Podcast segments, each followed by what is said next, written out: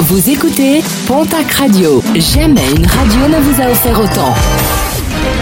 L'information locale à 9h, c'est sur Pontac Radio. Bonjour Jean-Marc Courage Sénac. Très belle matinée, pas très frais. Dans la nuit de vendredi à samedi, les policiers tarbés ont interpellé un automobiliste de 46 ans. Ce dernier, ivre, venait de prendre un rond-point à contresens et dans son véhicule, les forces de l'ordre ont retrouvé une arme à feu, un couteau ainsi que des munitions. Remise en liberté, l'individu comparaîtra prochainement devant la justice.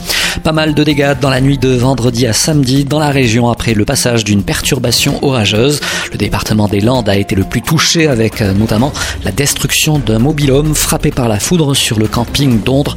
Le camping étant fermé, aucune victime n'est fort heureusement à déplorer.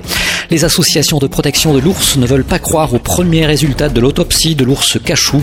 Autopsie réalisée à Barcelone et qui émettait l'hypothèse que notre plantigrade puisse être à l'origine de sa mort. En Espagne, plusieurs associations avancent le fait que Cachou aurait été empoisonné. Les éléments définitifs seront connus dans plusieurs semaines. Les besoins en sang restent toujours importants dans la région et malgré le confinement, vous pouvez toujours donner votre sang.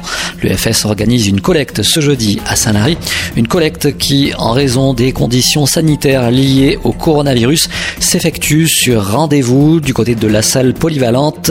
Elle est programmée donc cette collecte de 10h30 jusqu'à 17h. Plus d'infos sur le www.resadon.fr r e s a d o Et puis pour finir, un mot de sport et de rugby avec une peine réduite pour Yannick Vignette, l'entraîneur principal du Stade Tarbes Pyrénées Rugby.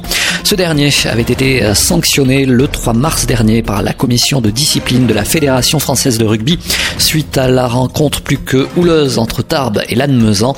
Sanctionné de 13 matchs de suspension, il avait fait appel. Une peine finalement réduite à 8 semaines. Il loupera donc, tout comme le coach de Lannemezan, également sanctionné, les deux premières rencontres de la prochaine saison.